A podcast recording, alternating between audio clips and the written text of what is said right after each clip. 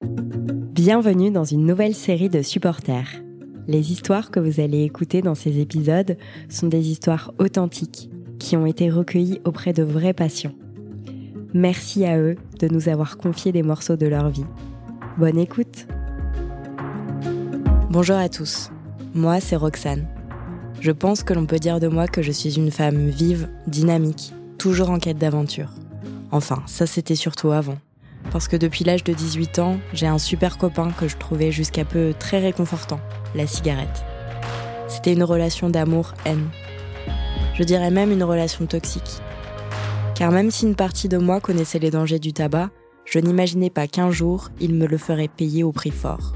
À 40 ans, après près de 22 ans de tabagisme et une toux persistante, transformée en bronchite à répétition, que j'ai d'abord ignorée, j'ai consulté un médecin.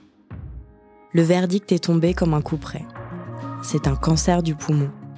C'était comme si le sol s'ouvrait sous mes pieds et m'engloutissait. La culpabilité s'est alors ajoutée à ma peur. Comment avais-je pu ignorer les avertissements? Alors aujourd'hui, je me bats. Mes proches me disent que je suis forte, mais je n'ai pas le choix.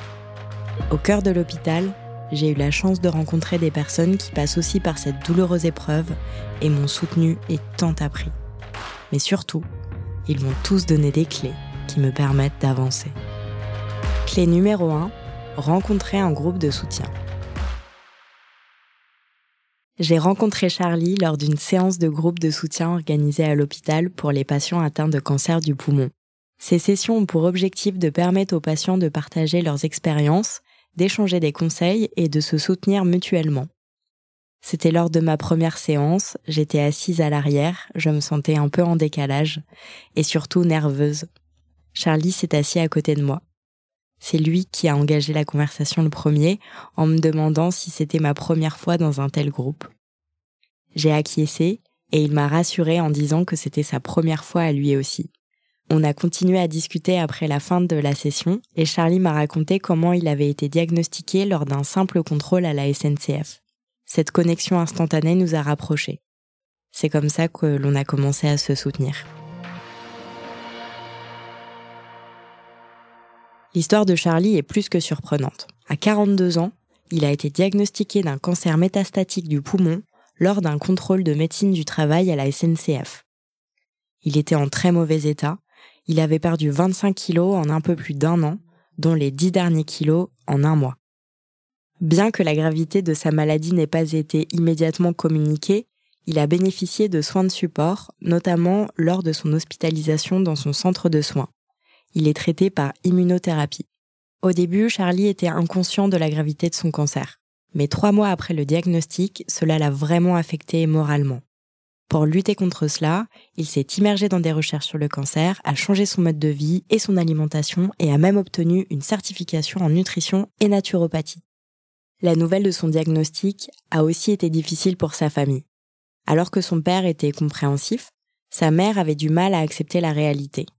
La mère de sa fille a joué un rôle clé en l'aidant à réorganiser leur vie. Les aidants, c'est un sujet qui l'anime beaucoup. Charlie souligne l'importance du soutien pour eux et note qu'ils sont souvent négligés malgré la souffrance émotionnelle qu'ils endurent. Alors, il est actif dans les groupes de soutien aux personnes touchées par le cancer du poumon et travaille en tant que représentant des patients. Mais surtout, Charlie valorise la communication, l'éducation et le fait de donner des informations fiables. Il reconnaît que 80% des cancers du poumon sont liés au tabac.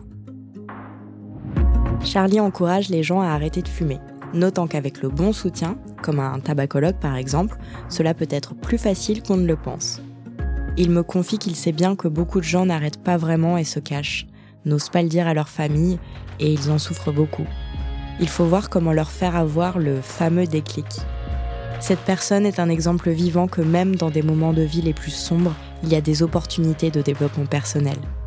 Sa détermination à changer son mode de vie et à s'engager activement dans des groupes de soutien illustre sa capacité à transformer une énergie négative en une opportunité d'apporter un changement positif à sa vie et à celle des autres. Et par ces mots, je voudrais lui rendre hommage. Dans l'épisode suivant, je vous raconterai comment la rencontre fortuite avec Myriam, à la suite d'une pantoufle en cavale, a ouvert une fenêtre sur la force humaine face à l'adversité. FRANP 09 23 80 01 6 octobre 2023.